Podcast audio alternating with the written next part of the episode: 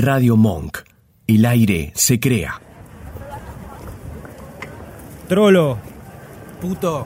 Marica, Balín, maricón, Rarito. bufarra, andrógino, Carolo, Enfermo. desviado, Mariposón. pasiva, nena, Mami. Putita.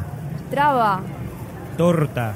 Trola. invertida, tortillera, Papa y huevo. greta, Pastelito. machona, marimacho, Puto Paqui Torta. Un programa sobre sexualidad y malas decisiones. Todos los viernes a las 19 en Radio Monk.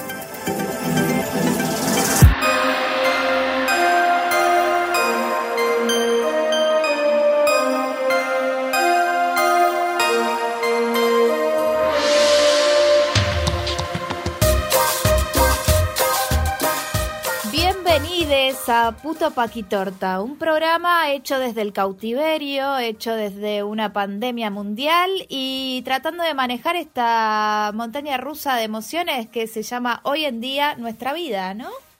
Yo soy Sarita y... Y la verdad no sé, qué sé yo, la verdad que nada, nada, estoy medio demente, la estoy pasando medio raro, nada más. Bienvenida. Mi nombre es Bárbara y estuve toda la semana pensando, cuando grabemos Puto Paquitorta voy a decir, mi nombre es Bárbara y, la verdad que no hice nada digno de una mención más que jugar al Animal Crossing y trabajar, pero puedo decir que hace como dos semanas que no uso jeans y va a ser muy difícil regresar. Eh, mi nombre es Marcos y también no uso vaqueros hace dos meses, tres meses. Me gusta la palabra vaquero. Me. Amo vaquero, amo vaquero. vaquero. Un vaquero. En Monroe, en. Cabildo, hasta hace no mucho había un local de, de jean De vaqueros. que se llamaba, decía en, el, en la marquesina, vaquería. Decía vaquería, era increíble. Pero bueno, no estamos solos por primera vez desde que estamos haciendo este puto paqui torta con finades. Tenemos una invitada en vivo. En, bueno, Por no es en vivo esto, favor. pero ponele.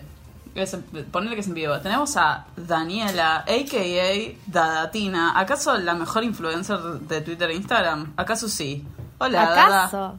Hola, yo soy Dada y quiero unirme al I. Así que, hola, yo soy Dada y vengo de ver muchos TikToks y estoy muy tentada. Qué bueno, qué TikTok bueno. es muy, es muy divertido. Creo que el mío se dio cuenta que soy trolo porque ahora me muestra tipo chabones sin remera haciendo cuenta. desafíos boludos. Sí, es como se re da cuenta. Sí. es Como no, quiero ver perros. Pero Sí, bueno, sí, bueno, sí. chongos también. No me metí en todo eso de TikTok. O sea, es como que veo TikToks, pero en otras redes sociales, como lo que sube la gente a Instagram. ponele. Es Exacto, como que me no- pasa lo mismo. Todavía no llegué. Todavía. o sea, Igual me copa, me también. copa igual toda la cuestión performática con acceso de, a todes. Como que todos están viviendo su momento Stanislavski actuando sobre las tablas. Y me copa eso, porque digo, conozco gente que está viviendo sola esta cuarentena, que se metió en la movida a TikToks y, y como que está haciendo actividades y me parece espectacular para el cerebro. Me gusta mucho Lali. Lali tiene un TikTok muy gracioso. Sí. Como actúa de ella misma. O sea, usa sus propios diálogos de, no sé, Casi Ángeles, no sé dónde actúa O dobla, o dobla a Susana, O dobla ponele. Esperando la carroza. De también. Esperando la carroza. Amo. Está muy Es- bueno. es ¿A dónde bueno. está Eh, mi amiga? ¿Dónde está mi amiga? Eh, y vinimos a hablar justamente de TikTok. No. No, Queríamos- vinimos a hablar de cómo podés ser tu propio jefe. Tan solo haciendo una pequeña inversión. No, mentira, no vamos a hablar de eso. Pero sí, Nadie en- quiere ser su propio jefe hoy en día, chicas. Tenemos que pagar Yo todos los impuestos. No, no, quiere No pones estar en blanco, sí. nada. Yo soy relativamente mi propia jefa y me quiero pegar un tiro en las patas todos los días, así que no es algo que recomiende, la verdad. No, la es verdad que no. y ni te, asegu- y te aseguro personas que... tampoco. Sí, pero chicos, ustedes no tienen que pagar los impuestos y sostener los sueldos Ah, de la no. gente. Así No, que no, es tipo una demencia, niveles mil, pero bueno, ahí están todas las pymes sosteniendo este country. Quiero ser mi propio empleado. Claro. Y que te pague Dios. Claro, tipo, ¿querés ser tu propio empleado? Sí, pero bueno, en- en- pasó, dijimos, vamos a hablar de esto y dijimos al mismo tiempo, es medio horrible hablar de esto, pero es un buen punto de partida para hablar un montón de cosas. Pero antes partida- podríamos contarle a la gente que tenemos Que, un, claro. un link tree donde pueden entrar. ¿Cómo es, Mm. Marcos? Lo tenemos en la bio de Instagram, ¿no? Sí, la tarea del hogar. Eh, si entran a nuestro Instagram, que es puto paquitorta, ya saben cómo es Instagram. Si no saben cómo es Instagram, hola mamá. Eh, en nuestro Instagram hay un link, pueden entrar y van a encontrar cuatro, ¿por qué hago cuatro a la cámara? Eh, cuatro links, van a poder encontrar nuestro podcast para suscribirse a nuestro podcast, pero si ya sabe, si te lo estoy diciendo, ya deberías saber cómo es para el podcast. Eh, nuestra, un link a nuestra playlist de Weekly Obsession, que no la actualizamos nunca más, pero está muy buena igual para, li- para lavar los platos, está muy buena. Eh, Amo. nuestro link de cosas culturales, si tenemos un link que, que les queramos mandar, van a estar ahí, está dividido en películas, en series, en va- varios, miscelánea. Y en nuestro link, acaso nuestro link más importante, el link de Mercado Pago, ustedes pueden entrar ahí y nos pueden dar la plata que ustedes quieran. No le estamos pidiendo que sean sus, sus propios jefes, estamos le estamos pidiendo que sean nuestros propios cafillos. Nos pueden colaborar con lo que Sugar sea. Mama Daddy. Dos pesos, 20 pesos, 100 pesos. Entendemos que es Sugar difícil, Sadre. pero hay que darle de comer a nuestros animales. Por Fin. favor. Ah, para, y otra cosa, le queremos agradecer a la gente de Simula por haber hecho la intro de Puto Paquitorta y el logo de Puto Paquitorta. A Lucas Pangaro por haber hecho los stickers y el, y el, eh, filtro de Instagram, que está en nuestras historias destacadas de Instagram. Y no tenemos Twitter, pero pueden usar el numeral Puto Paquitorta. O- Como para recordarme cosas que dije, Claro. eh, que como pasó la última vez y yo dije, mierda, ¿cuándo dije eso? ¿Cuándo ¿Y por lo qué lo pija? reprodujeron? Sí. Necesito hablé de la, tri- tridimensionalidad de la pija. Sí, Exactamente. Eso. Me parece Exactamente. memorable igual. No sé cómo no lo. Sí. Está bien, eh, fue como no, una impresión 3D mental de lo que necesitaba, ¿está bien? Bueno, no vamos a entrar en territorio impresora de 3D. Volviendo a otro tema. tipo de cosas. ¿A qué te dedicas, Dada? Contanos, te voy a decir Dada, porque me sí, gusta sí, Dada. sí. Eh, Genial.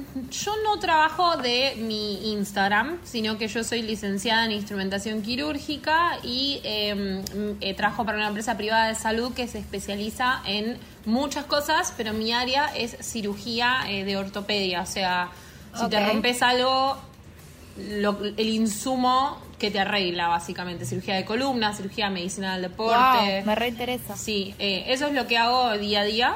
Eh, y mi hobby es el, el Instagram y crear contenido en el Instagram. Y ahora TikTok. Y ahora TikTok. TikTok. Es que me dijeron que se puede crecer mucho en TikTok. Entonces, bueno, dije, Sí. bueno, ya fue. Pero me siento re vieja, me siento... Nunca, va- nunca nada va a ser tan cringy como Mariano Martínez. Vos pensás No, esto, es soy Mariano verdad. Martínez, no. Bueno, listo, vamos a TikTok. Es verdad. La vara más baja. La vara más baja es Mariano Martínez. En muchas no cosas. Si él puede, todos podemos. ¿Y cuándo se te ocurrió, por ejemplo, empezar a tener un Instagram que hablara sobre un determinado tema, que en tu caso es el skin eh, care y todo lo que es eh, nada, el cuidado de la piel en general, por lo que estuve mirando? Sí, fue hace justo un año eh, que había mucha queja, mucho, mucho, bueno, es Twitter, ¿no? En Twitter siempre hay queja, pero había como mucha necesidad de ver un influencer que no este, tenga una rutina que salga como un auto. Eh, Ahí va. Y como que decían, no me, voy a- no me puedo cuidar la piel, no me puedo maquillar porque todo sale carísimo, todo lo que usan las influencers sale carísimo. Y yo me cuidaba la piel de manera económica y me maquillo de manera económica. Entonces dije, che, no, se puede. Hice un hilo de. En esa época, bueno, estábamos la macrisis, entonces le puse, bueno, hilo macrisis friendly eh, de maquillaje y de cuidado de la piel. Se hicieron bastante virales, eh, a la gente le gustó mucho. Y como que me pidieron, bueno, dale, seguilo, seguilo. Y yo tenía mi Instagram, que era mi Instagram personal, donde nada, subía mis fotos. Claro. Y dije, bueno, pruebo. Y de repente me empezaron a crecer los seguidores y crecer y crecer y crecer. Y bueno, dije, bueno, ya está, lo hago un Instagram de eso. Y quedó. Era algo no explorado el, el skincare económico, Claro, me eh, parece. Más en este país. Sí. Yo todo lo que veo de. bah, no es que veo de skincare, pero viste que de vez en cuando aparece tipo. Dermatólogo reacciona al skincare de Kim Kardashian. Está Kim Kardashian tipo, necesitamos cinco rubíes eh, y Claro. es como, ¿cuándo voy a poder hacer esto si tipo solamente puedo ir al día a comprar marca día, ¿entendés? Eh, Sí, sí, había esa está bueno que necesidad. eso. ¿Hay productos para la piel marcadía? Me muero. No, en realidad tienen una marca ellos que se llama. eh, no me acuerdo Grande. el nombre, pero tiene un nombre tipo en inglés como para decir no es Claro, ahí Eh, va, ahí entramos en el terreno de lo fancy, ¿no? De cómo decorar una marca Claro. para que parezca más cara y Viste quizás no necesariamente tiene- más buena. Pharmacity tiene Enjoy, que es como Ah. su marca eh, de como cuidado femenino y como eh, económica y, y Día tiene la suya y no me la acuerdo porque no sacaron como maquillaje ni nada, sino que es como cremas corporales, como empezó básico, pero tiene, tiene.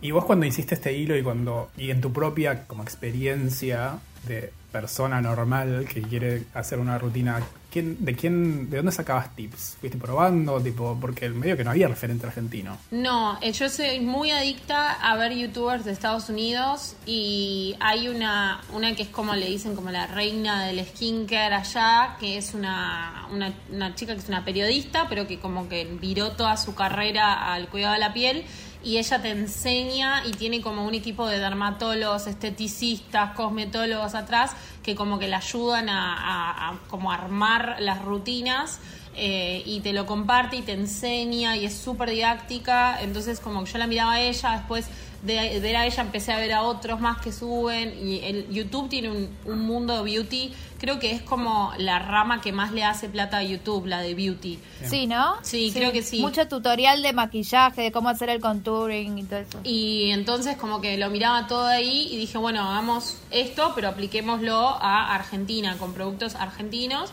o que se consigan acá, pero nos salgan una fortuna. Y bueno, gustó.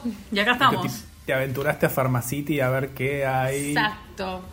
Sí, sí. Y a perfumerías Y argentinas, que, o sea, tipo pigmento, que capaz que Mm. antes ni entraba pigmento, no, lo, no, no tenía nada, y resulta que tiene todo un estante súper especializado con toda cosmética argentina.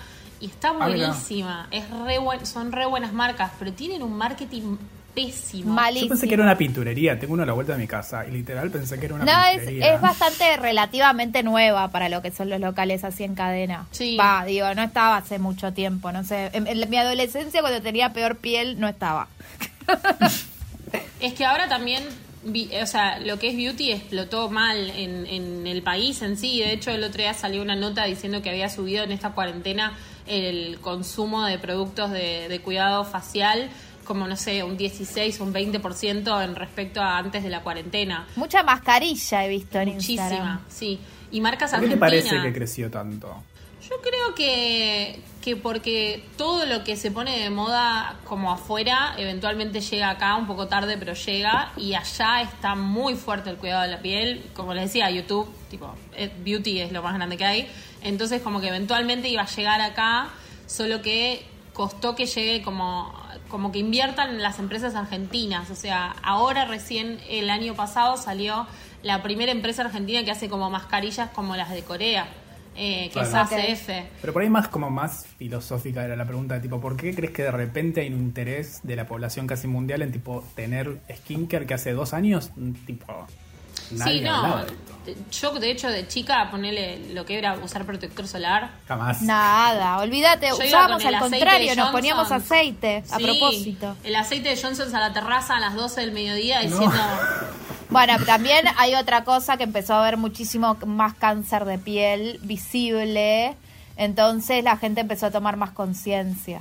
También, ¿no? Desde la, o sea, y después me acuerdo, por ejemplo, del Angel Face, no sé qué edad tenés vos, Sí. pero mucha publicidad de Angel Face que era naranja y parejo para todas las pieles, entonces te quedabas como si fuera una naranja, todas parejas, sin contour, sin nada, y estábamos con la máscara esa para Pero todos se lados. usaba los noventas mate, se reusaba mate. Sí. pero, pero era sí. un solo color, no tenías variedad. O sea, yo, yo era- siempre fui más morocha que el resto y terminaba con cualquier otro color, era rarísimo. Esa es otra cosa que habíamos hablado con Marcos en su momento, como que no solamente hay como una explosión de todo esto, sino que hay un- como un recono- y hablo desde el total desconocimiento porque jamás vi uno de esos videos, mi rutina de piel es Bueno, viste, dada la piel que tiene no esta sé. chica, la, tiene una piel soñada, soñada.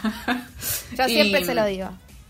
Lo que lo que vimos con Marcos es que están saliendo como un montón de marcas que reconocen que hay otros tonos de piel y que reconocen que hay como una que es como hay variedad de gente en el mundo por, que por ahí es más en Estados Unidos, gracias Rihanna, este besito es para vos. Pero, ¿qué onda en Argentina? Porque en Argentina hay como un- una, un- una imagen de que el- el- la Argentina tiene un solo color de piel, pero hay un montón. Hay, tipo, hay marcas que se consigue acá para tipo al- alguien más o- con un tono de piel más profundo, como le dicen allá. Pocas, muy, muy pocas. La mayoría te digo que tienen tono 1, 2, 3. Claro. Sí. O sea, literalmente tres tonos, casi todas las marcas, y recién ahora, el, en, habrá sido justo antes de la cuarentena, eh, Maybelline sacó 12 tonos de, de su base estrella, que en Estados Unidos hay como 30 de esos, siempre Sí. hubo, y acá había 3. Ni hablar de subtono, ¿no? tipo subtono, no hay. No, olvídate, subtonos. ¿Qué es subtono? Eh, Igual sí que es un subtono. Porque depende, o sea, depende, tu, vos tenés un tono de piel, pero además después, o sea, tu piel no es que es solo un tono, sino que tiene, puede tender a lo violáceo, a los azules, a lo verde, dependiendo, viste, de lo que va abajo de tu piel, las venas, la- todo. Entonces es como que en Estados Unidos, Rihanna, que tiene su marca Fenty Beauty, tiene 70 colores de base porque va con eh, undertones de azules, de verdes, de rosas. Y acá es como que es un, dos, tres. hay tres tipos de personas. Y además los tres son Bueno, relativamente igual- claritos, ¿no? Eso Después tiene que tampoco ver nos con- maquillamos tanto, perdón, Bar, pero la verdad es que en la Argentina no nos maquillamos tanto como se maquillan las yankees desde Sí. re chiquitas, o sea, siempre parecen mayores. Es- Pero tampoco es tenemos un reconocimiento racial, ¿no? Como que para nosotros Además. es como que hay un tono de piel, no existe más esta otra gente. Hijos no, inmigrantes europeos. No, Sí. sí. Soy Tana, yo soy Es retana. muy tano. Pero chicas, ¿Y ponele cómo- pálidas o pelirrojas, no consiguen, es re difícil. Ahora, ahora están de a po- muy poquitito están sacando más tonos todas las marcas, porque se ve que como que, como esto de que explotó todo el beauty y el maquillaje en la Argentina en general, que ahora todas las influencers están en eso, piramidalmente o no. Eh, Vamos ahí ahora. Con sí. cualquier forma geométrica. Termina el Sí, concepto. tenés, eh, tenés mucha más variedad, pero sí, la mayoría de las marcas te diría que siguen el mismo 1, 2, 3 y es tipo, la diferencia entre el 1, 2, 3 es como mínima. Es salí, me bronceé y ya soy 3, o sea... Claro, fui a caminé Cariló por la el fin calle. de semana. Claro. Ni siquiera fui a Cariló, yo me quemo caminando por la vereda en, Bueno, en las verano, chicas, las chicas saben que yo soy muy pesado con el sol, pesado. O Sí, si hay que no toma sol, se va al otro sol. extremo. Le escapo al sol constantemente, pero porque tengo, nada, tengo como severos problemas de acné, o los tuve cuando era chico. Y aún teniendo severos problemas de acné cuando era chico, era tipo, nunca supe lo que era el skincare hasta, de vuelta hasta ahora, porque vi que existía en Estados Unidos y no, mm, como que no había nada en Argentina y de vuelta, como que no, si en Estados Unidos te dicen, tipo, usa esta base, usa esta cosa de bioderma acá, que porque hay, no hay nada. Y ahí entras vos como influencer de tipo, miren, gente real, que no son Kim Kardashian con sus millones y Sí, billones. que tampoco son la China Suárez o alguna piba súper Claro. No, cualquiera. increíble. Sí. ¿Qué onda con, con las influencers y tipo, se le, hay que creerles? Mira cómo lo tiro, ¿hay que creerlas a los influencers? ¿En qué? En lo que te dicen, tipo, yo uso esto. Eh, mira, la realidad es que ellos, seguramente ellos o ellas tienen ese cuidado de la piel que te muestran, pero también van a centros de estética donde les hacen chapa y pintura.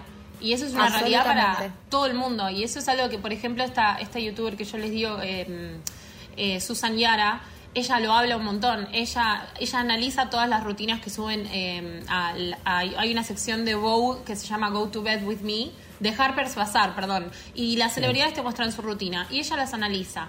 Y ella siempre dice lo mismo. Tienen esta rutina las celebridades, las influencers, lo que sea. Pero la realidad es que van a centros de estética. Y en los centros de estética les hacen chapa y pintura y quedan divinas o divinos. Eh, entonces vos podés aspirar a tener un- una piel divina, pero hay veces que no se llega. eh, y está bien. Me parece que es, por ahí es comparable con los... Ahora que lo decís, me parece que también es comparable con los influencers fit, ponele que tipo, hace esta rutina, no sé qué, pero tipo, amigo, vos vivís en un gimnasio. Claro. ¿Estás diciendo que voy a quedar así, haciendo 30 abdominales por día?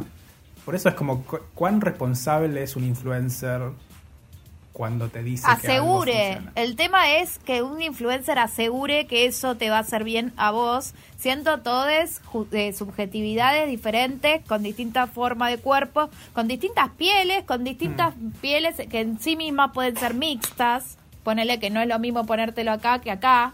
No sé, estoy señalando mi frente y mi cachete, porque hay que hablar así en la radio. Para la gente que está escuchando desde casa. Y respecto a eso es, eh, ¿cómo regulás vos eh, el, el estar segura de lo que estás transmitiendo? Es algo que vos decís, ok, tiene cierta ética en cómo yo lo comunico y, y siento que esto no va a ser, que no pase como quiero venderles algo, ¿entendés? Eh, bueno, primero que nada, lo que lo que diferencia es, yo no, no tengo reseñas esponsoreadas, entonces es mi, o sea, es mi opinión honesta, te voy a decir la verdad. Y te voy a decir la verdad te voy a bajar a tierra cuando me decís, quiero un contorno de ojos que me borre las ojeras. No existe. O sea, las ojeras, si vos tenés, sos una persona ojerosa, genéticamente, o sea, ya está. No, no, lo vas a poder mejorar un poquito, pero no lo vas a poder sacar de todo. Entonces, lo más importante siempre es como bajar las expectativas y decir, siempre aclarar, mira, esto está para este tipo de piel. Puede igualmente que aunque sea tu tipo de piel no te funcione, porque a veces pasa que sos alérgico a un componente y es, es pasa. La verdad es que intento hacerlo lo más general posible para que le sirva a todo tipo de pieles, eh, pero siempre estoy aclarando, miren, puede que esto no funcione, puede que te dé una alergia, puede que no sea para vos, puede que no te guste eh, la textura o lo que sea, y lo mejor es bajar a la realidad, o sea, pieles reales, o sea, no vamos a tener una piel de porcelana porque la piel de porcelana no existe, o sea, todo mantengámoslo como en, en- la realidad, lo alcanzable. Eh, no, lo que, que quería comentar, más que una pregunta, un comentario. Eh, como que eso es algo que, que para nosotros era importante hablar, como no tanto de, de las influencers son malas, sino en el sentido de que hay ciertas, ciertos, ciertas influencers que te venden o te quieren vender algo que no son la realidad y quieren vender un estilo de vida que no son así. Y al menos desde mi perspectiva, siento que son los más. Como que existen ahí porque, porque nosotros también los idealizamos, así como en su momento idealizábamos a, a músicos, actores, etcétera. Vos, en, en, como en esa escala, ¿sentís que conectás o resonás con la gente justamente por eso? Porque no, no sos, o sea, cuando estábamos hablando de, de, bueno, vamos a hablar de influencers, estaría bueno traer un influencer. Traigamos, pero traigamos a alguien copado, ¿no? A, Y no había nadie. Cual- no traigan a nadie. Como traigamos un influencer de bien y dijimos, bueno, la datina. Pero, ¿cómo es?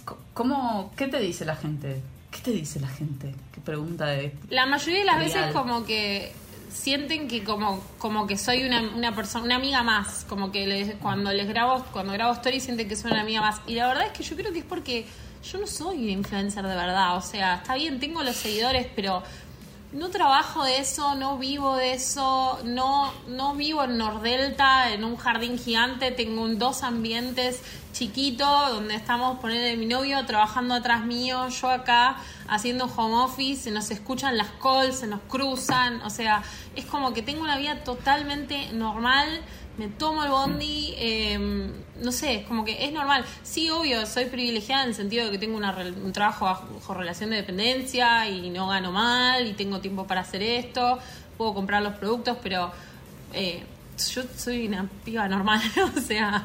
Claro. Eh, el otro día, ponele, eh, eh, un par de chicas me criticaron porque tenía un poco sucias las uñas. Hablemos Lo vimos, de eso porque lo lo, vimos. vimos. O Lo vimos. Chicas, todo bien, o sea, me, yo para mis, tra- mis, mis llamadas de trabajo me tiño esto con un aerosol para que no, porque tengo un trabajo medio corporativo y como que estas cosas no están muy bien vistas. Entonces me hago y tengo mi llamada. Y a veces hago así y entonces Claro. se tiñe acá y Se, no está ra- se está rastrillando con los dedos el fleco de adelante. Porque Claro, esto- me estoy no, no rastrillando lo van con a los ver. dedos el fleco, exacto. y entonces me quedó, y cuando estaba grabando la historia dije, ¿a quién le va a importar? Y bueno, hay cinco que les ¿Pero por importó y sea, se ¿qué? ofendieron personalmente porque yo tenía las uñas manchadas. Y es como que decís, ¿pero qué querés? ¿Querés perfección de todo? O sea, todo el tiempo. Ahí va, Sorry, me parece no que la por vas a tener. O sea, perdón, pero no, no. O sea, a veces no me lavo el pelo, a veces estoy en pijama, uso crocs con medias en casa. ¿Qué crees que te diga? Hay mucha, hay una cuestión muy aspiracional en los influencers, que es tipo, quiero, porque cuando ves vos cuando ves que la pibita, voy a usar un ejemplo, quizás estoy siendo misógino, pero voy a usar el ejemplo de una piba que usa tal crema, ponele. Vos no ves solamente la crema, como el ejemplo este, como vos no, no ves solamente la crema, ves que la piba es flaca y rubia platinada porque nació con el pelo rubio platinado y vive en una casa en el Nordelta que es todo blanco, que parece un museo más que una casa y vos decís, tipo, si uso una crema no es tipo, me va a quedar la piel así, es como, si uso una crema voy a ser esa piba y es tipo, Claro. Sí. no, Entonces, para mí como que se te demandó, eh, como te, te suben, porque ahora sos la nueva futbolista, la nueva actriz, la nueva...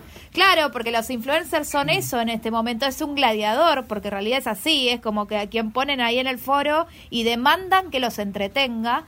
Eh, no podés tener ni las uñas un poco más negras porque te, te rastrillaste la cabeza teñida, ¿entendés? Porque, ¿cómo? Si vos me decís cómo puedo tener mejor la piel, debería ser perfecta. Y eso todavía no lo podemos despegar. No, de podés sí. tener la mejor la piel, te puedo decir qué producto te puede servir o cuál es más económico, lo que fuera. Y no necesariamente tengo que ser perfecta, ni vos vas a ser perfecta por hacerlo.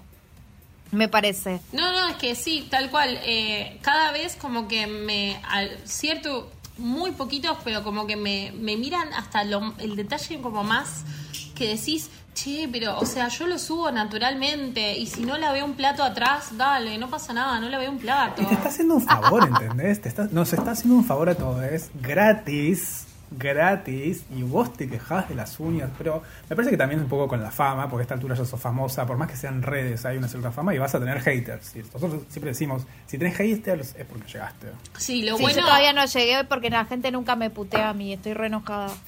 Lo bueno es que siempre son cinco gatos locos y son eh, gente que como que se, se dedica a insultar a otra gente, así que la verdad que mucho no me, no me estreso. Pero te pone un poco mal y como que de- hoy estuve como, como curando mis stories antes de subirlas, como diciendo que no se vea esto, que no se vea esto, y decís, ay, qué bajón, no me da ni ganas de subir nada. Como que... Pero la gente un toque quiere ver real, lo quiere ver a la China Suárez, o sí, no sé, no... Para yo mí no hay un poco de ver a la. China Suárez y gente Y que la quiere a- Se puede ver a las dos. Sí, podés ver los dos, obvio. Yo hoy miré un tutorial de Oriana Sabatini y me enamorada lo miraba. O sea, se maquillaba y tiene una piel divina, perfecta y todos sus maquillajes que son, una chica le comentó, pero tengo que tipo hipotecar la casa para todos estos maquillajes. tiene, tiene una piel divina porque estábamos hablando de tu sección tipo pieles reales en los cuales la gente no son renders en 3D. Y es tipo, wow, tiene poros. Y ¿qué, qué, como, ¿qué consejo le dirías a alguien, le darías a alguien que dice, ay, ¿por qué no tengo la piel de Taylor Swift? Ponela. Eh, Taylor tampoco tendría su piel si no tuviera tanta plata. Es como. Eh, para mí, más que mirar al otro, es como. Yo pongo el ejemplo de pieles reales porque en serio un montón de chicas me escriben y tienen la piel perfecta, divina, fantástica, saludable y me dicen, mírala, está re grasosa. No, es brillo natural, las pieles son así, brillan, no tienen que ser mate, ¿entendés? Eh, es como que empiecen como a quererse más a, a sí mismas, a sí mismos. eh, porque no, no existe, la, la- lo que vemos ahí no existe y por eso lo muestro todas las semanas con un ejemplo nuevo de una celebridad o, o de una modelo eh, para que vean que así se ve la piel maquillada, porque me dicen, la base me queda mal, se me notan los poros. No, o sea, tenés poros y se van a notar. Eh, Claro. Y menos mal, y menos mal que tenés poros. y menos mal, sí, si no serías una Barbie, una muñeca de plástico. Eh, pero O sí. como la, la, la vaca de Milka, que la pintaron y se murió porque no podía respirar la piel. Esta es una referencia muy para gente grande. como la como las vedettes estas que eran dos hermanas como se llamaban Gogó Norma. Rojo y la Ah, otra que se pintaron todas de dorada Eh, Gogó y Etel se, y hacían todas las, las funciones con, con esa pintura dorada del año 60 que andás a ver lo que era porque era tipo plomo. Las minas vivían tipo con problemas en la piel, que recordemos que es el órgano más extenso de todo nuestro cuerpo y hay que cuidarlo, porque esto además de lo que puede Mm. parecer lindo a cámara o no, eso es, es fundamental saberlo. Y eso de, como hablando de cuidarlo, me parece que la gente no entiende que hay una diferencia entre ponerle una capa de chapa de pintura y cuidarlo.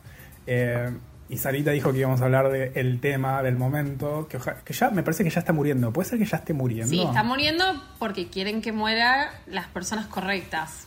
Ok, hablemos de la maquinita. ¿Qué quieren saber? ¿Qué es? O sea, entendemos lo que es una estafa piramidal y nosotros entendemos absolutamente todo, pero quiero creer, ¿no? Pero de repente apareció que creo que fue la China Suárez la que disparó todo diciendo tipo no quiero vender ninguna maquinita, y ahí salió todo el mundo a decir es un laburo honesto. Más allá de que es una estafa piramidal, claramente. ¿Está bueno lijarse la piel? ¿Todos los No, no todos los días, no tres veces al día como había una influencer que estaba, una de, de las que... lo ¿Tres veces al día? Tres veces al día, se te va a caer la cara, si te, lo- te haces cualquier tipo de exfoliación mecánica, tres veces al día te matan. O sea, una, dos veces a la semana, ok. Tres veces al día, no. Eh, No lo había visto eso.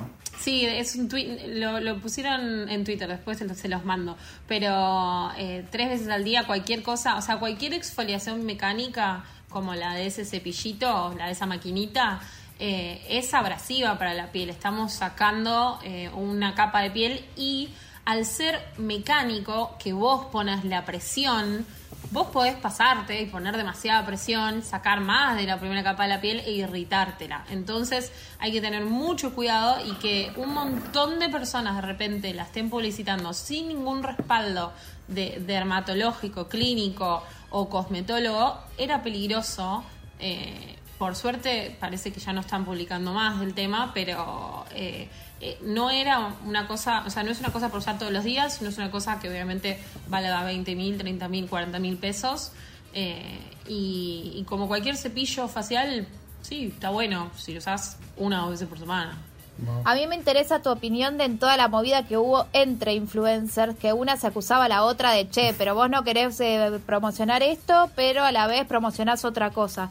¿Cuál es ahí la, la, la medida, no? De empezar a pelearse, porque entre ellas, bueno, una tenía calle más alto, entonces obviamente promocionaba Chanel, que es una marca súper hiper cara, ABC1, y la otra la acusaba de eso, y la otra decía, bueno, pero vos promocionás la maquinita. ¿Hasta- ¿Cuál decís vos que desde tu lugar tiene que ser el límite? Ok, pará, nos, ¿le estamos jugando, le estamos peleando la batalla a grandes marcas o estamos hablando de nosotras? Porque ahí es donde se desdibujan los límites en los influencers para mí, porque están hablando de ellos mismos con marcas. Es que hoy en día ellos son el medio. O sea, el influencer y la influencer es el medio, es lo que vende. Vos ves cómo vive, qué usa y, y eso es lo que vos querés. Y es como que son su propio espacio publicitario. Entonces, para mí, uno sabiendo eso tiene que ser responsable en lo que en lo que publicita y en lo que comunica. Y que vengas a decir que no tenías ni la más mínima idea que eso era una estafa piramidal que era un producto controversial en el mundo me parece que entonces no hiciste bien el trabajo eh, que se supone que tendrías que haber hecho. Me parece que meterte con, con otra persona que publicita Dior bueno tiene un contrato como embajadora de Dior buenísimo o sea todos queremos un contrato con Dior. ¿Qué tiene de malo eso? Es como. Por eso le un toque de la diferencia, que la China tenía un contrato con Dior y la maquinita era la maquinita uh, Y venía a sin mi, marca, sin saber a mi qué era. cuenta aparte en Instagram a comprar a comprarla, pero no la compres a otra persona, comprámela a mí en mi cuenta aparte. Entonces, Dior, yo entro a la página de Dior y lo compro. Acá yo tengo que entrar a una página oculta, cerrada y comprársela solo a mi influencer favorita porque si no mi influencer favorita se enoja y me bloquea. Porque hay logs Ah, de eso ¿había también. esa movida? Sí, sí, sí. Entonces es como que esa es la diferencia. O sea, Dior es algo que dentro de todo, si yo quiero y tuviera la plata, me lo compro. Eh, y acá es como que tenés que como hacer como... Y es medio raro. Yo creo Ahí que va. tiene mucho que ver con algo que mencionamos bastante nosotros, que es a veces cuando estás, a veces no, casi siempre, cuando estás en este tipo de posiciones en los cuales te lee mucha gente y estás en una posición de influencia, porque capaz decimos influencer y nos reímos como tipo, ah, ja, ja, es influencer, pero estás en una posición en la cual sos líder de opinión y tomártelo tan a la ligera al, al nivel de, y sobre todo en este caso de, estafas, donde afecta a poblaciones vulnerables, como son las mujeres, en una época de crisis, es como que ahí realmente te empezás a replantear como cuál es el rol que cumplen estas personas. Como, ok, son líderes de opinión. Y en líneas generales podés pensar, si trabajas, yo la trabajé muchos años en, publicidad, entonces es como, bueno, lo podés pensar como del, del aspecto positivo, como no solamente, no hay un broadcasting, o sea, un punto desde el cual salen todos los mensajes, sino que hay distintos puntos donde salen diferentes mensajes. Pero al mismo tiempo es cuál es la responsabilidad y también como qué tan en serio se están tomando ponerse en estar en esa posición, ¿no? Como qué y qué, qué tipo de fidelidad tienen hacia hacia la gente que la, que la sigue, ¿no? Porque Totalmente. están pidiendo comprámelo a mí. Eh, eh, hace, hace unos años eh, pasó algo en Estados Unidos eh, que logró que se haya se, se cree una legislación para que eh, todos los influencers, celebridades y todos tengan que declarar en sus medios, o sea, Instagram Story, en Facebook, Twitter, lo que usen, que lo que están de lo que están hablando es una publicidad. Eso pasó después del Fire Festival, que era un festival que organizaron eh, eh, eh, un rapero y un tipo de negocios y dijeron que iban a alquilar una isla y agarraron y llevaron un montón de modelos. Ah, sí, hay, sí, hay como una película en Netflix. Sí, está el, el documental en Netflix que es fantástico y, y las, las modelos como que se sacaron fotos, dijeron esto es lo mejor que nos pasó, esto es un festival, qué sé yo, sin decir que era una publicidad, simplemente como que ellos la estaban pasando re bien. Después venden las entradas sobre venta, no habían terminado el festival, todo fue tal fracaso que... em, hubo una demanda eh, en conjunto de un montón de personas y eh, el otro día, por ejemplo, salió el fallo contra Kendall Jenner, que era una de las modelos que estaba publicitándolo y tuvo que pagar una multa de no sé cuánta plata. Eh, pero a partir de ahí fueron tantas las personas estafadas, tan grave, tan, o sea, un país entero estafado de, directamente, la isla entera estafada, que hicieron esta legislación de que tienen por obligación que poner que es una publicidad. Y me parece que lentamente estamos yendo a eso y sería genial porque haría nuestro nuestro consumo más eh, más responsable. Sí, además, como decís vos, tipo que está llegando ahora, me acuerdo que lo ves ahora en Instagram que ves tipo el numeral ad, Exacto. si es una, una publicidad, y en, y en YouTube dice tipo este video tiene contenido pago por no sé qué.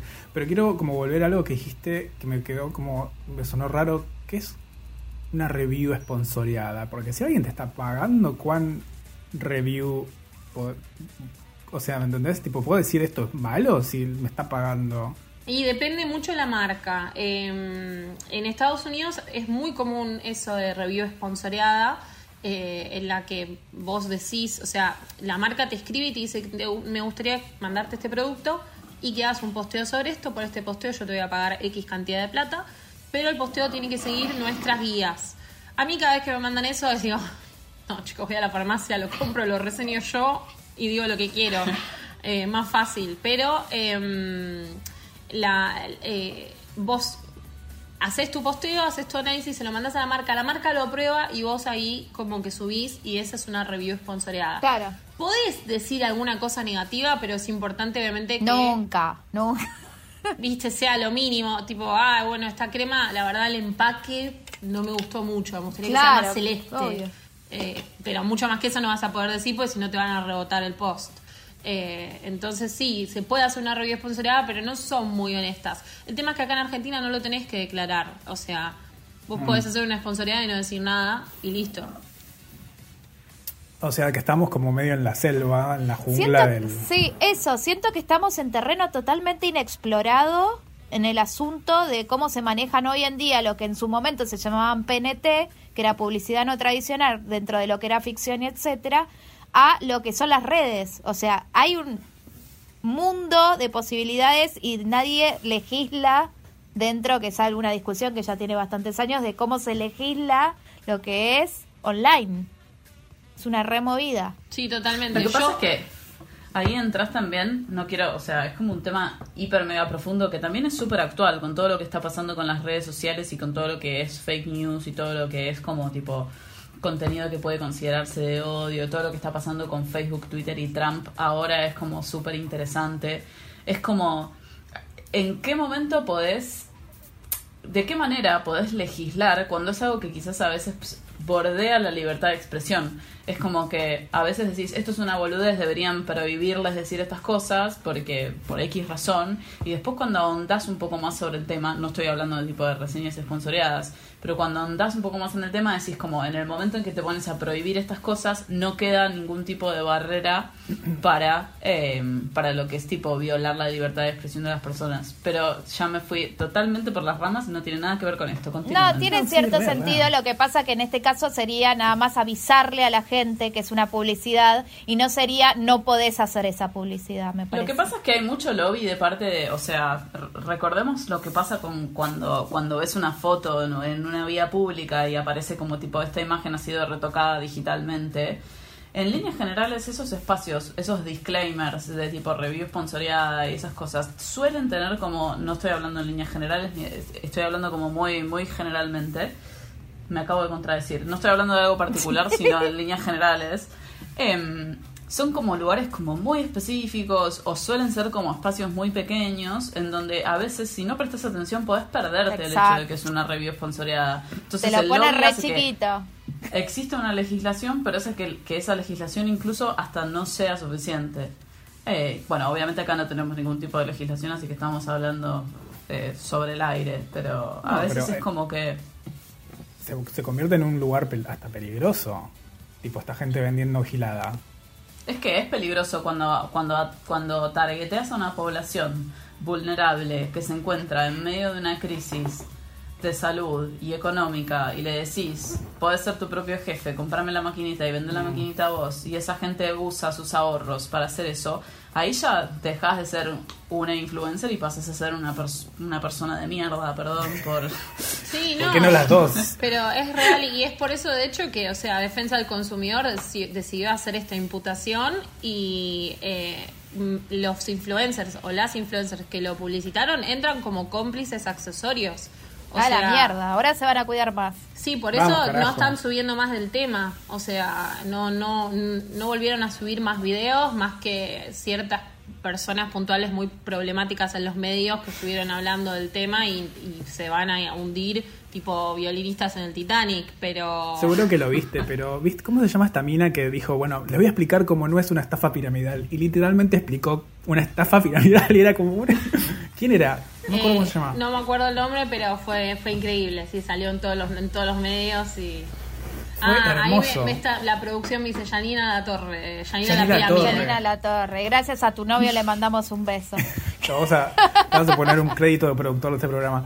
Yanira, y es como, estás explicando, y hasta hizo como, hizo una pirámide. Igual, y la igual, gente igual a The como- Office. Pusieron los clips paralelos y fueron increíbles. O sea, Sí, pero ¿sabes qué es lo que me preocupa?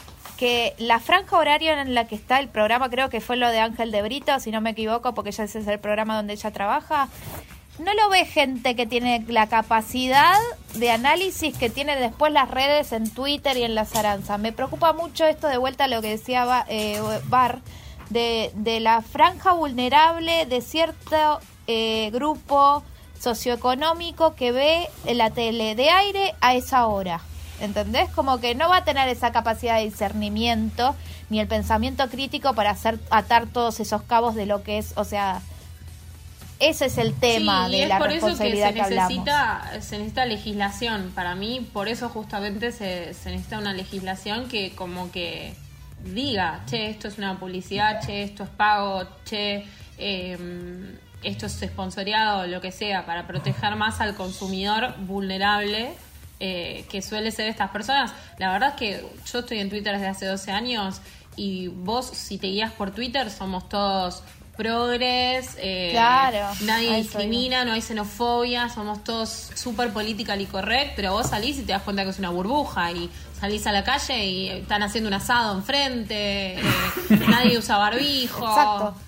Eh, es una burbuja, eh, pero hay que pensar en eso, en el consumidor vulnerable, el que mira a la mañana LAM y está eh, aplaudiendo la explicación.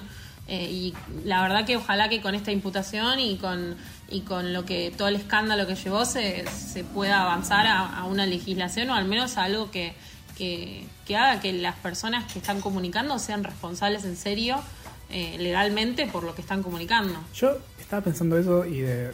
oh, primero lo de la leg- legislación, que sí, 100%, pero también sí está la gente que ve intrusos, ve LAM o lo que es programa que sea, pero un poco que no está más eso. Creo que sigue estando lo de la pomada hemorroidal, pero ese, como ese mercado se, se pasó a Instagram y me hace pensar, tipo, ¿qué público consume a Cintia Fernández?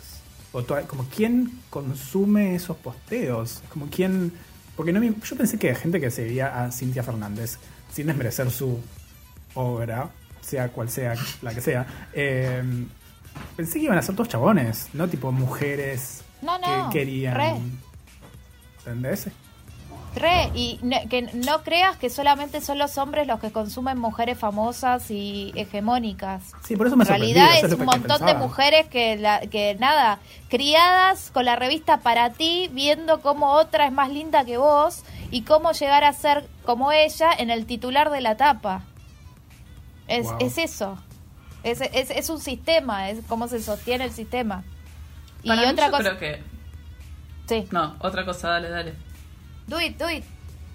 No, es que iba a decir que siempre nosotros hablamos, y es lo que decías vos Da, hace un rato, como que tipo, somos todos progres, todos tipo, no votamos a Macri, tipo, hicimos todas las cosas como tenemos que hacer. Yo lo voté a Macri. Pero- no, nadie acá votó a Macri, por lo menos Sarita, Sarita no quiere decir a quién votó. Eh, No, yo no voto hace rato y ya lo saben. ¿Verdad?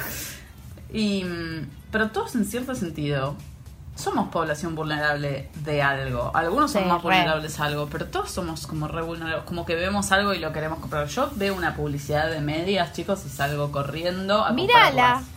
Mírala, Sí, ahí el vez- punto débil. ¿No les conté que compré unas medias a China accidentalmente? Las vi recopadas, las compré sin, sin, sin mirar y tardaron tipo... Tatiana me reputeaba porque cada vez le llegaban avisos de la aduana de cómo hay que pagar la, el coso y llegaban tipo de a una media. Eh, pero es como ¿Compraste que en cierto sentido esta legislación Tipo tiene que Wish, existir. tipo Wish. Claro, tipo Wish, pero de medias. Eh, si no existe, todos somos vulnerables a algo. Re. Y obviamente que todas estas, estas maquinarias de marketing están pensadas para justamente explotar esa, esa vulnerabilidad. Por eso tiene, te- tiene que haber algún tipo de visibilidad de esto es, la persona que te está recomendando esto es un negocio para esta persona. Una cosa es una recomendación, una persona que puede ser un, un líder de opinión, y otra cosa es directamente cuando le están pagando para tener esa opinión. Porque una opinión paga es una opinión que tiene una cierta coerción. Vos como, vos como, mm, obviamente todo el mundo consume cosas. Vos como, cuando, a la gente a la que seguís, ¿cómo lees, cómo lees los posts? Tipo, ¿le haces como una doble, triple lectura a ver qué te están queriendo vender? ¿O tipo elegís a quién seguir para no estar inundada de, de fake news? ¿O cómo haces, cómo haces? Tiranos tips. Del- de, de lo que es ponerle Twitter, decís, o, o No, Instagram. de Instagram, poner, me imagino que estás como interesada en cosas de skincare. Tipo, ¿cómo Sí. elegís a quién seguir? Y suelo elegir, eh, no quiero, yo al principio decía no quiero llenar la cuenta de maquilladores y todo porque nada. Y hoy en día la verdad es que no tengo tiempo de consumir a nadie, entonces literalmente ni miro Instagram ya, es muy triste. Antes me encantaba mirar las stories y todo, pero ahora no llego porque estoy contestando muchos mensajes. Pero me gusta como apoyar a ciertas maquilladoras que capaz son chiquititas y no las tienen, no tienen mucha visibilidad, entonces la comparto en mis stories. O eh, si sigo a alguien de cuidado de la piel, tiene que ser alguien que dé muy buena información. Acá en Argentina hay varias, entonces sigo. Eh, pero intento como mantenerlo eh, lo más chiquito posible porque si no, no, no, no llego a ver nada. Es como no, no llego a leerlo. No. Te estás es atorando, nena. Estás Sí. atorada. Estás atorada de tu propia Sí, sí, sí, medicina. mal. Es el, mo- es el momento en que vivimos. Hay muchísima información. Yo también tengo muchos intereses en diferentes cosas, pero realmente hay, hay muchas cosas que no puedo ni verlas porque es como que no tengo tiempo y hay tanto, tanto, tanto. Por eso, Para, ¿cómo- quiero ir a la pelotudez, perdón, estamos muy solemnes. Podemos hablar de pelotudeces como por ejemplo la rutina de belleza de Marcos. Y Dada va a decir, está mal. No, mentira. Mi rutina de belleza, no, yo tengo como tengo tengo acné hace mucho tiempo, tengo 29 años. arre. Eh, no, tuve, tuve mucho acné de, de chico, cuando empezó la, la etapa hormonal, mi favorita. Eh, nada, acné muy heavy, me quedaron las marcas, etcétera, y tipo eh, pasé por mil dermatólogos y pasé por un montón de gente que me dijo mil cosas, tipo tenés que estar al sol, y es como, "Ugh, acaso la peor idea. Eh, pero nunca desarrollé como una rutina de, nada, de nada, punto. Nunca desarrollé una rutina, lo único que hago es tipo me lavo la cara cuando me acuerdo, con eh, un jabón me- vegano de carbón, creo, no sé, es negro, así que imagino que es eso. Eh, que está muy bueno porque no me reseca la piel y, lo único, que lo único por lo que juro, más que nada porque soy de Bariloche, es eh, aceite de rosa mosqueta, que es como el elixir. Pero me parece que es algo que la gente no conoce mucho y en Bariloche es como, tipo, te cortaste un brazo, ponete aceite de, de rosa mosqueta. Es, lo, es medio lo único que, mira, lo tengo acá. Mirá, te Es lo promociona ahí. Con un rolón. Amo que tenga rolón, boludo. Qué paja tener que ponerme con otra cosa. ¿Está sponsoreado esto? Esto Está está sponsoreado. sponsoreado. No, pero es lo único que como que puedo llegar a hacer por mi piel, más allá que de todos los problemas que tengo. Y mm, como esa es otra cosa, no veo como gente, no veo como hombres diciendo tipo, che, fíjate que tal cosa. Y lo único que puedo llegar a ver es como un eventual coreano poniéndose corrector en algún lado, pero no... No sé si hay argentinos que te tiran algún tip tipo... Bueno, eso tiene que ver con la masculinidad frágil, la bella masculinidad frágil de que Vamos a ese tema. de que tipo usar que producto de cuidado de la piel es de minita, es de minita y la realidad es que ¿Es de minita o de no puto? quería Porque ser ya directamente tan- te dice pero de puto. eh, pero la realidad es que la piel no Igual tiene sí. género, es irrelevante, o sea, no, no afecta, la verdad, eh, el, el género en, en el cuidado de la piel, entonces podríamos usar lo mismo todes, pero eh, las marcas siempre lo tiraron a las mujeres y entonces es muy difícil que un hombre quiera comprarse este tubito con la cara de la chica así eh, es como no no no va ahora como hay tanto movimiento cuidado de la piel hay marcas es- que sacaron exclusivas colecciones para hombres la fórmula es igual Sí, ridículo también, es ¿no? idéntica Obvio. a la de las mujeres pero tiene una etiqueta tipo Max Power tres- por ejemplo a Alejo le dieron Hay un hacha en la a Alejo etiqueta. le dieron, va, me regalaron a mí y yo le, se lo di a él un aceite de barba. Eh, y es tipo Mm. 300 kilómetros por hora se llama. Y es tipo fuego, naranja. ¿Qué? Ah, ¿qué tiene? Es un aceite de barba. Lo mirás y decís, qué lindo aceite. Me lo puedo poner para la punta del pelo también. Eh, Pero como Claro. que quieren hacerlo como, "Arr, po- ustedes también pueden, pero hay pocas marcas. Está, eh, acá en Claro. Argentina que tengan eh, colecciones exclusivas de hombre, está, bueno, Avon, está Cavi- Caviahue, que es una marca argentina patagónica muy linda, y tenés tipo la nueva línea de L'Oreal, que es tipo toda naranja y negra, y es tipo...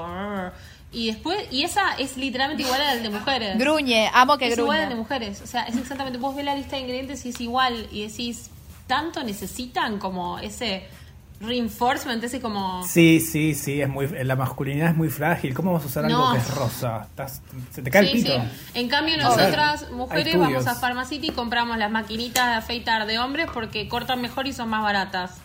Al revés. Y te vienen de a varias. Y te vienen de a te muchas. viene- te viene- ah, vienen de menos las de mujer, wow, no Sí, te viene Es- una contaré- porque tiene tanto plástico y tanto grip y tanta gomita, tanta cosita que tiene todo un packaging que es el horror de la ecología y te Ah, viene ¿tienen una más sola. grip? Yo pensé que sabía todo esto. ¿Tienen más grip? Bueno, Vos porque te la podés mano, de la, comprar mujer la es, de la mano de la mujer es más débil, necesita más agarre. Claro. Y que sea Contaré rosa, nuevamente. Ay, perdón. Pero contaré nuevamente que Marcos estuvo en este evento, pero no lo recuerda para nada. Cuando yo fui a comprar una afeitadora eléctrica, la, la rasuradora de mujer salía el doble que una afeitadora de barba de hombre. Dije, dame la que sale 600 pesos y la sigo Sí. teniendo acá. Obvio. ¿Se acuerdan cuando les conté esto? Es como el mismo ejemplo, pero al revés. Que fui a comprar auriculares y me dijeron, tipo, bueno, estos salen 600 pesos, hace, hace, fue hace un tiempo. Dije, ah, bueno, ¿y qué otros colores tenés? Y me dice, mira, me queda este nada más, o si no me queda rosa. Digo, dame el rosa. Ah, bueno. Y la mía se quedó tipo, bueno. Y el rosa estaba más barato porque no lo compraba nadie. Como, Espectacular. ¿what? Eh, nada, como el tema de la masculinidad y el maquillaje, etcétera, etcétera, me parece hermoso y brillante. Mi, mi único beauty tip es que si tenés algo que quieras tapar, pon- tirale glitter. Ay, pero esta chica va a hablar del glitter porque vi un posteo tuyo, Dada, que hablabas de ojo con el glitter, donde se pone el glitter, no se pongan el glitter que compras en las, en las librerías. El público de este podcast va a estar más que interesado en el topic glitter. Por favor, desarrolle de- glitter. Desarrolle.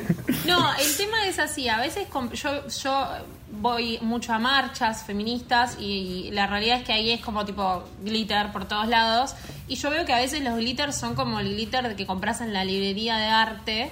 ¿Y qué pasa? Ese glitter no está refinado cosméticamente. Entonces vos te lo pones y el, plástico del glitter te corta, aunque vos no lo ves, te hace microabrasiones en la piel que después eso a la larga lleva a tener arrugas prematuramente o a tener marcas en la piel. Entonces está bueno que si vamos a marchar o vamos a, a una fiesta o vamos a lo que sea, usemos glitters que sean apto cosmético, que lo dicen, están aprobados por la MAT. El pote de glitter así como así que viene y lo compras en un showroom. eh, Brillantina, sí. no, no es eh, ideal para usarlo en la piel. En el cuerpo sí, no pasa nada, pero si te la vas a poner algo en el rostro o en el párpado, donde la piel es la más fina de todo, que sea un glitter que sea especialmente para eso. Y hay un montón de marcas, cada vez salen más marcas que hacen glitter, hasta hay marcas que están haciendo eh, glitter sustentables para... Ahí va, porque iba a yo decir, iba a hablar iba a de eso. El glitter es como tipo tirar, eh, meterle en, eh, cos- eh, botellas en el culo de las tortugas del agua, o sea, medio esto. Es que sí, es que ella reseñó un glitter que no es tan tan terrible para la ecología y me pareció al fin, porque me daba culpa usar glitter. Es que yo no, yo no, no usaba mucho tampoco por eso, porque decía, uh, che, un montón de plástico, es, un, es horrible, y, las tortugas, etcétera. Eh, y encontré este que era relativamente biodegradable, y después de eso eh, vi en Estados Unidos que también estaban dándole al glitter cómo sacar, esto es importante, cómo sacar glitter sin lastimarte la piel. Ya, Y- decímelo porque me la paso rascándome. Con una cinta. con una cinta. Y además de eso, Ah. después eso vos lo puedes poner en tu ecobotella o tu botella del amor, la que cualquiera que hagas, y se recicla. O sea, sirve para el ecoladrillo o sirve para lo que sea. Entonces agarras una cinta y lo apoyás y sacás suavecito y te queda todo el glitter pegado o la gran gran mayoría del glitter pegado y después de ahí sí haces una rutina pero hay que tener mucho cuidado porque cuando te estás sacando bien fuerte si te quedó mucho glitter te puedes lastimar También te lastimás. Claro. Classic, igual classic truco de trolo. Hablando de la sustentabilidad, ¿cuán, ¿cuán importante es para vos este tema, especialmente en, en cosas que quizás no sean de primera necesidad como el maquillaje o el skincare? Y una pregunta en dos partes. Eh, ¿Hay marcas argentinas que tengan un compromiso real que vos veas que estén usando menos packaging o no packaging? Por ejemplo, yo uso un jabón que viene en una cosa de madera porque es vegano. ¿Hay marcas como grandes que estén promoviendo esto? Sí, la más grande, no necesariamente argentina, pero la más grande es Natura. Natura, Natura. es un 10 en lo que es la sustentabilidad. Todo lo, todo lo que vos comprás, puedes comprar el repuesto. Eh, compras, por ejemplo, un bronzer y te viene como el circulito que vos se te, se te acaba el bronzer y compras solo el repuesto y lo pones en la cajita. Todos de excelente calidad, todos, todos vegano, cruelty free, sustentable, o sea, está buenísimo. Después otras marcas, así como naturales, veganas, sin tag, eh, son Kamikaze, que es una marca chiquitita, argentina, muy linda, que tiene packaging de cartón. No tengo nada acá, pero tienen packaging de cartón, o sea que es súper amigable. Eh, es- reciclado ya. Los boteros son de vidrio, o sea, a- to- tienen todas cosas de vidrio. Acá tengo algo.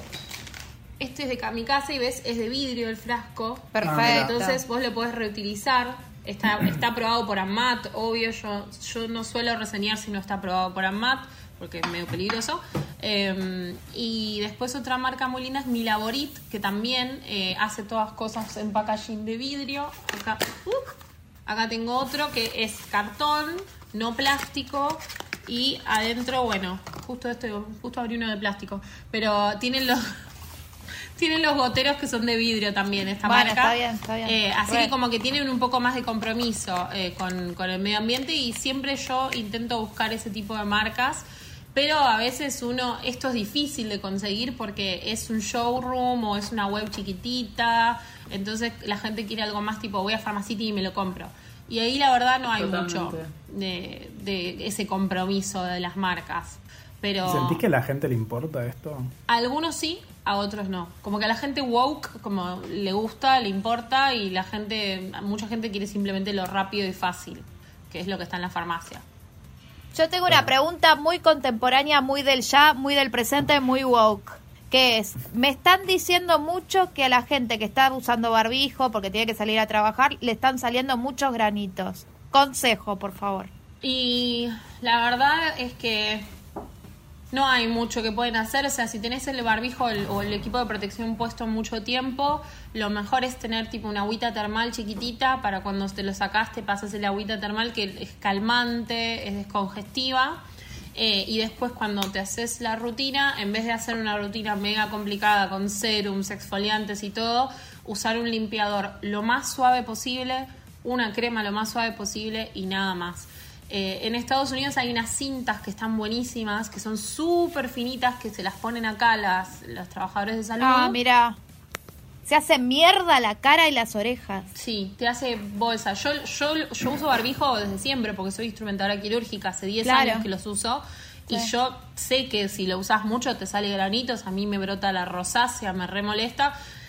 Pero no hay mucho que podamos hacer más que eh, los días que lo usas mucho, que sea muy suave con tu piel la limpieza, porque ya toda la fricción que estuvo haciendo el barbijo estuvo limpiándote sin querer la, tapa, la capa de la piel superior. Entonces como que te exfoliaste de alguna manera. Yo que soy un pesado y soy muy... em, ¿Cómo se llama cuando tenés miedo a las las enfermedades? Hipocondríaco. Ah, eh, hipocondríaco. Yo soy muy hipocondríaco. Esto no se lo conté. Pero... em, Dios, tengo miedo. ¿Qué va a contar? ¿Qué va a No, contar? no, no, es una huevada, pero es como, es- este es el nivel de locura que manejo. Cuando me pongo el barbijo, antes me pongo cinta doble faz para que se me quede bien pegado a la cara por todas partes, así no entra ningún bicho. Eh, tengo la cinta doble faz por ahí, pero tipo, igual yo salgo una vez cada 15 días a la calle, pero cuando salgo estoy tipo encintado, nada va a entrar, y et- etcétera. Pero me acordé eso de la cinta porque yo me lo pongo para que no se me despegue el barbijo. Bueno, Ah, un estás previsor. jodiendo. Compren cinta No debe ser igual la cinta muy amigable para la piel. No, La es la que de- la que usan los, los profesionales de salud es una cinta especial. Eh, acá es hay una una 3M. alternativa más o menos amigable que es la micropor, por si alguien quiere comprar. En las farmacias está, es media cara, pero es súper, súper finita y es delicada con la piel. Es la que te ponen en los vendajes de cirugía después. Tipo, Ahí va. La cintita es finita, es suave y la pueden poner. Pero la verdad que si no son personal de salud y es para ir a la verdulería, Claro, no lo vale. bancátela. Sí, pero bueno, qué sé yo, en el caso de, me, ya me empezaron, ya van como tres personas que me dicen, che, me están saliendo granos del barbijo. Y son gente que tra- sale a trabajar todos los días, ocho horas. Y es como, claro, estamos enfrentando situaciones de cómo el medio se, eh, se relaciona con nosotros, que son tremendas. No solamente son, eh, ahora tengo que usar un barbijo, sino que, que es cómo influye todo el medio a mi cuerpo. Es re loco. Sí, y, loco. y- y hablando de eso, porque hay una cuestión de estrés también. Sí, sí, eso es súper. El estrés hace que la, la hormona, eh, que el cortisol se active, eso eh, hace que se produzca más sebo y no salgan más granitos. Entonces imagínate, si tenés que salir todos los días, capaz estás súper estresado porque pensás me voy a contagiar, me voy a agarrar algo, alguien me va a tocar y entonces como que eso te causa más estrés y te salen más granitos. Eh, es como, es, es todo, es un todo, no es una cosa Es un sola. combo, es un combo tremendo. Antes de, de que empecemos estábamos hablando con Sarita un poco de como de las expectativas que tiene la gente de vuelta y eh, le contaba que hay una frase que yo odio que es tipo envejecer con gracia. Y como, ¿qué Ahí carajos va. envejecer con Vamos gracia? ahí. Yo le decía, para mí Me gusta envejecer como con me gracia... borraste de un plumazo de la conversación. Dar- ¿Quién, es- quién está hablando? Eh, Estábamos hablando los tres. Y para mí envejecer con gracia es envejecer con plata. Pero hay un, como una idea que hay una forma de envejecer bien y una forma de envejecer es que en realidad mal. lo que yo le comunicaba a los chicos es que a mí me está pasando como que cada vez conozco más de, de- de lo que es eh, el sistema de- del cuerpo y de, y de nada, y de los seres humanos. Y me parece como que re- es re importante para todas estas cosas de beauty y etcétera, porque les contaba que yo estoy criada con, con un free shop encima desde los 13 años, porque toda la vida me puse cremas y siempre me depilé desde chiquita y etcétera. Y estoy como cambiando esa percepción desde el momento que empecé a entender que tenemos colágeno y elastina en la piel y eso se va a ir degenerando por una cuestión lógica que es el paso del tiempo Y, y que también hay que comunicar de, che, bueno, sí, van a aparecer arrugas y eso no está mal, envejecer no está mal. Podés ir a- haciendo y atenuando las circunstancias y sentirte mejor cuando te veas en, la, en el espejo y tener más saludable tu piel. De todas maneras, hay cuestiones físicas, biomecánicas, de cómo fu- funciona la fascia, que es la red del cuerpo, que vas, van a suceder. Y me parece fundamental que gente como vos lo comunique también. Estuve viendo que estabas con esa movida. Sí, es todo, es todo, como decía antes, bajar a la realidad. O sea, a veces me escriben y me dicen, tengo dos líneas de expresión acá y tengo 20 años. Y bueno, te reís mucho, genial, o sea, estás feliz. Qué bueno, o sea, eh, o tengo arrugas acá, ¿cómo las puedo desaparecer? No, ya están, o sea, las podés mejorar un poquito capaz, pero la realidad es que, o sea, todos envejecemos y si vos ves que una persona, eh, una influencer de tu misma edad, no tiene ninguna arruga, es porque fue al centro de estética y tiene botox encima. O sea, no es porque están envejeciendo más lento, porque se cuidan un montón del No hay sol. manera de correr contra el tiempo, no hay No hay manera. o sea, te vas a poner eh, veneno en la, en la cara para que se te muera la expresión, pero después encima pasa. Sí, es que es inevitable. y si y si encima te seguís poniendo cosas y te seguís poniendo cosas, primero que después ya no tenés tu cara, tenés la cara de otra persona, que es lo que le pasa a un montón de celebridades. Eh, Ah, cosas tipo Cox. Botox. Re. Cos- cosas tipo Botox? Claro, cosas Botox, tipo operación. Botox o- Las orejas empiezan a retroceder, se empiezan a encontrar en la nuca.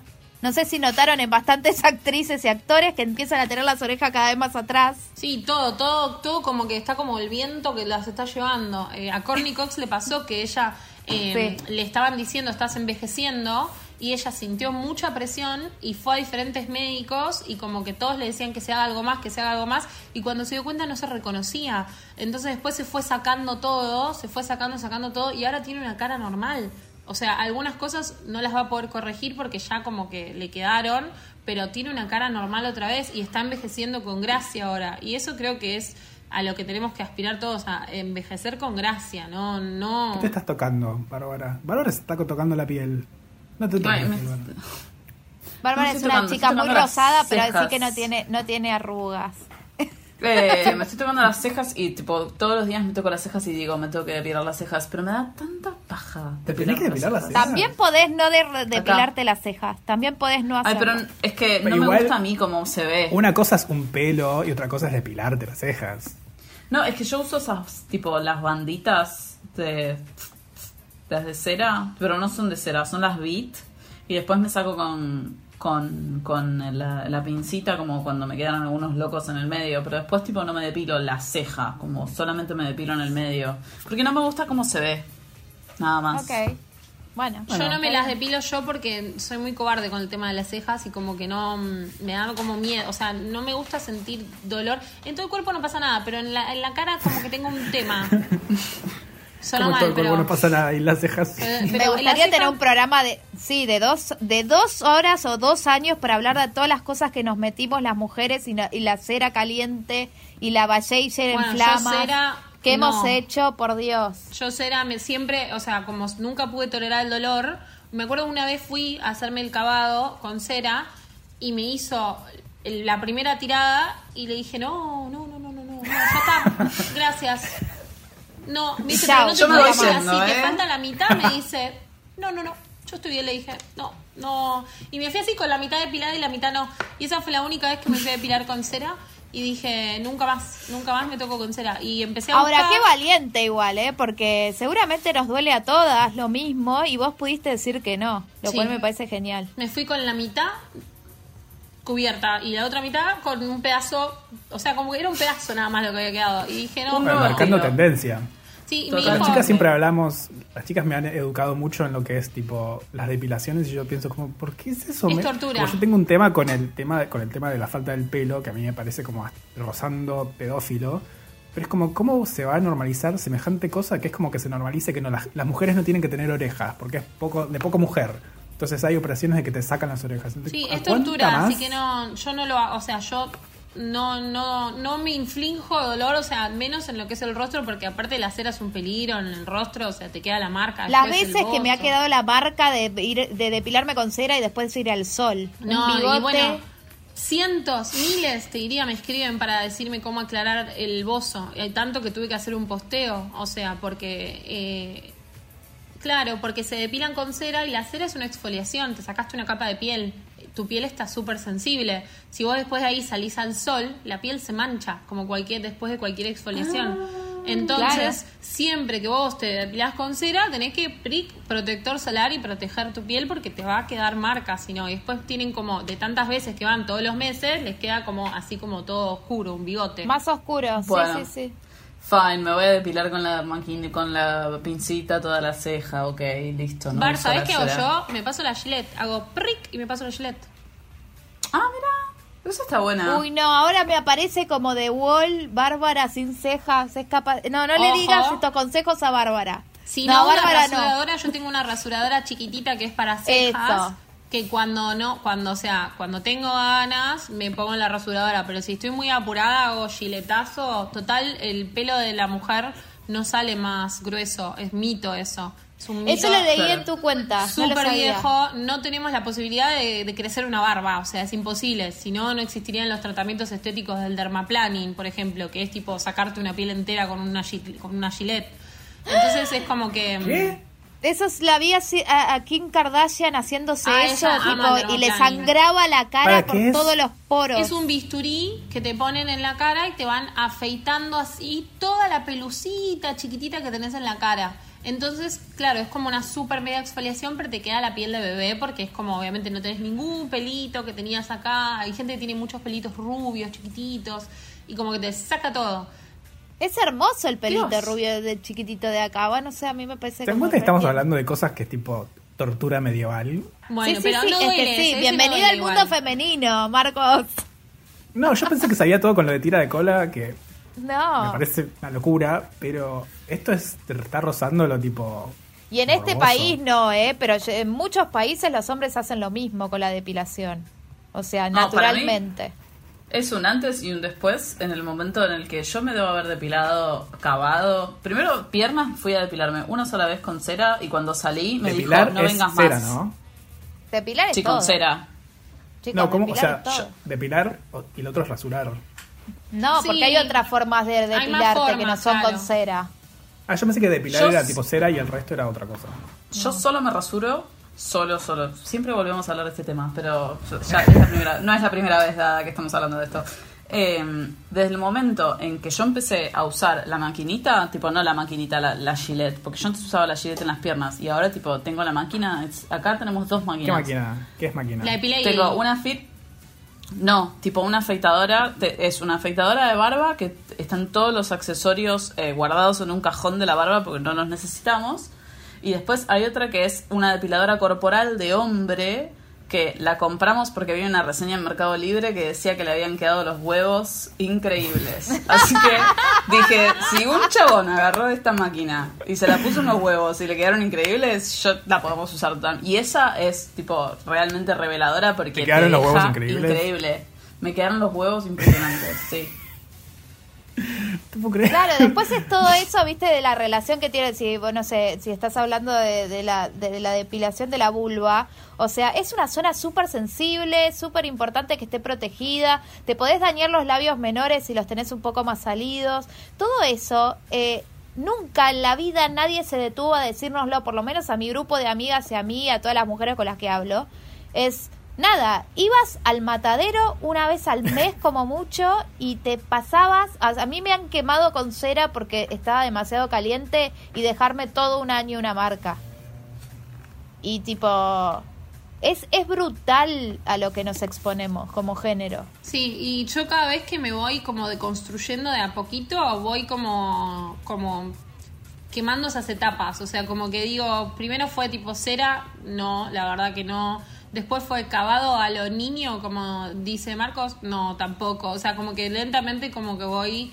eh, y por ejemplo, cuando dije esto de, de rasurarte, nadie me lo creía. Y lo empezaron a hacer mis seguidoras. Me dijeron, no te lo puedo creer, tenías razón. O sea, nunca más me voy a depilar con cera y pasar ese dolor cuando en dos segundos hiciste así y ya está. Y además es más barato, me parece. Obvio, más barato. Mil además. más barato. Es toda una industria, por eso se sostiene. Y sí. Por eso, la, la industria de, la tortura femenina, porque le vamos a decir así, ahora, Sí. es como toda una industria que tipo, genera millones de dólares y te, te hacen tener necesidades ridículas como ser una Barbie. Tipo Barbie de tipo no tenés un pelo, no tenés poros. no Es que el tema es que nunca lo vas a llegar a hacer y por eso hay tantos problemas. Porque aunque hagas todos esos pasos para hacer una Barbie, no termina nunca. Pero sí, eh... Una Barbie paván. Una Barbie paván. Ah, Escuchame una cosa. algo. Sí. Tenemos ¿Es que ir cerrando. Tenemos que ir lamentablemente, cerrando. si quieren después les, mu- les muestro la rasuradora, pero le compré, eh, lo iba a decir en cosas culturales, pero le compramos esto a Carrelo Giladas. Ay, ¿Qué amo. dice? Ay, I'm no a Barbie leí. girl. I'm a Barbie girl in a Packy world. Me encanta. Muy ¿No bueno. es increíble? Amo las cosas de. Carolo. Ah, Un beso a Julio. Amo. Julio vino al programa, ¿eh? Ah, es sí. lo más. Si quieren escuchar el programa de Julio, que lo amamos. Julio, te amo. Eh, bueno, Cosas ¿quieren ir culturales. Sí, hagamos un breve cosas culturales. Cada uno una cosa recomienda. Bárbara ya cagó. Así que ya ¿Por recomendó. qué? Ay, no, pero tengo una cosa cultural No, para porque recomendar. sos, bueno, una sola y no muy extensa, pues sos tremenda en cosas culturales. En Netflix, a ser lo más breve posible. En Netflix hay una serie sobre Jeffrey Epstein, el caso de Jeffrey Sí. Epstein, que está muy buena. Son cuatro episodios, los vimos acá una noche hasta las 2 de la mañana. Cuando empezó, decíamos, Jeffrey Epstein, tipo, ¿qué, qué hizo? Y después cuando se va a, como que me sonaba, pero no sabía, no me acordaba de qué. Después cuando se va desenvolviendo todo el caso es una puta locura de lo, lo que es. Como véanla porque está muy buena, muy bien hecha también. El verdadero estafador piramidal era Jeffrey Epstein. Totalmente. No voy a spoilear nada más que eso, pero es como que la estafa piramidal y Jeffrey Epstein deberían ir de la mano.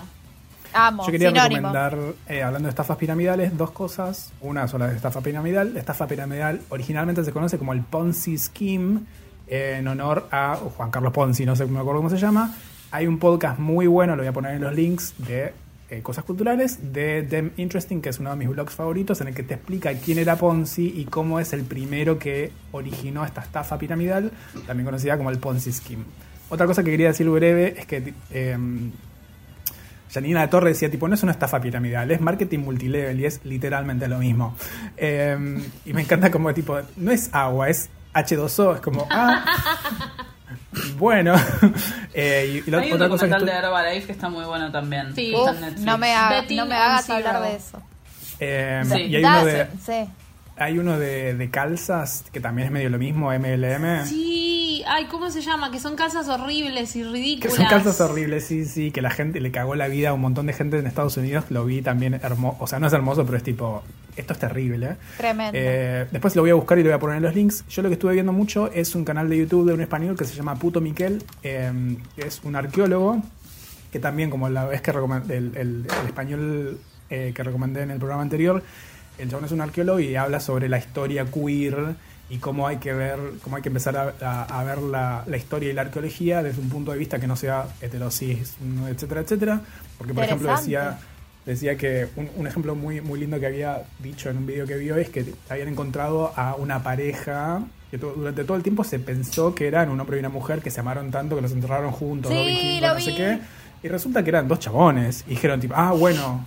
Pero, pero entonces eran primos y muy, muy amigos. Es como, Muy Muy amigos. muy amigos. Muy amigos. y como para asumir que era una pareja heterosexual, tipo, sí, sí, enseguida. Pero después le decís, mirá que por ahí eran troles y tipo, no, no, no saltemos a conclusiones. No, Y no, tipo, porque ni en pedo hacían orgías multitudinarias en la antigua Grecia. No, por eso, está, es muy bueno canal, es muy bueno el canal. El chabón es un arqueólogo y es español y es un gracioso. Y el último que vi es sobre vikingos y justamente sobre influencers que ponen tipo modo vikingo en Instagram, ponele, que gente como musculosa. Y, y el chabón decía, tener pelo largo y barba no te hace un vikingo. De hecho, ni sabes lo que es un vikingo. Entonces deja de usar el hashtag vikingo solamente para eh, eh, volcar tus frustraciones masculinas en una imagen irreal que nunca existió y nunca la- lo vas a hacer. Eh, y esas mis cosas culturales. Y vos, Dada, tenés algo para recomendar, además de vos misma, Además en las redes. sí. Sí, si quieren pueden seguirme para tips económicos de cuidado de la piel eh, y de maquillaje, en arroba soy dadatina. Eh, y les tengo para recomendar una serie que subió eh, Netflix ayer, que se llama Space Force, Fuerza, no sé, aérea será, del espacio, que es de Steve Carrell, que es de The Office, eh, y tiene un cast espectacular, espectacular es el cast, y es es como The Office, pero eh, en la Ay, Fuerza gracias. Aérea. Estaba buscando algo como The Office. Me salvaste Sí. la vida. Sí, les Amo. recomiendo esa y les recomiendo Avenue 5, que es una serie, creo que es de HBO, que es del actor que hacía de Doctor House, que es Hugh Laurie, que es un genio. Y también es como The Office en el espacio. Los dos son como The Office en el espacio, son los nuevos. Para mí son Todo por. SpaceX hoy, que despegó SpaceX. Parece que vamos a Eh, estar en Marte en menos de 10 años. Eh, Sí, no sé son súper no graciosas y son muy... En especial Space Force, que está en Netflix y es más fácil de ver, es lo más. Bien, y yo finalmente no voy a pro- eh, proporcionarles una opción de estafa piramidal, no es una estafa. Quería recomendar a mi estudio de yoga que como muchos estudios de yoga están pasando problemas económicos y, y todas las profes nos estamos poniendo el estudio, eh, se llama La Higuera y creemos que somos todas parte de ese árbol. Es, un, es una empresa femenina en su totalidad y quiero que nada, que el que pueda tomar clases online aprovechen que sea democratizado, que no tienen que venir a Tigre a tomarlas, sino que las pueden tener por links online, las pueden tener en vivo y puedo pasarle los links. Así que sigan a La Higuera Yoga en Instagram y apoyemos mucho y háganlo con todos los locales y todas las pequeñas pymes que conozcan y si pueden comprar en lugares chiquitos no vayan a Carrefour, etcétera. ¿Algo más que quieras decirle a nuestro público, la latina? No, eso, eso que dijo Vicky está re bien, que consuman emprendedores en esta época porque están todos pasándola bastante mal eh, y muchísimos hicieron en estos dos meses un local, o sea, una web online, eh, como que tuvieron que adaptarse muy rápido, muy fuerte eh, a la vida online que capaz no la tenían antes. Eh, y que están haciendo un montón de esfuerzos y que si pueden eh, consumir emprendedor local, mejor. En mi, en mi Instagram yo siempre estoy recomendando emprendedores y en mis destacadas tengo eh, una destacada de emprendimientos, de cosas que estuve consumiendo que me parece que son impecables y que vale la pena, vale la pena consumir. Bueno, Ah, bueno, y yo le voy a decir yo, no te olvides que seas puto paquitorta trans bi o como sea que te identifiques, todo va a estar bien, excepto... Excepto las estafas piramidales, multilevel marketing, como, como quieras llamarlo Janina La Torre. Eso no está bien, chicos. Nos va a hacer un juicio, chao. Chao. Radio Monk. El aire se crea.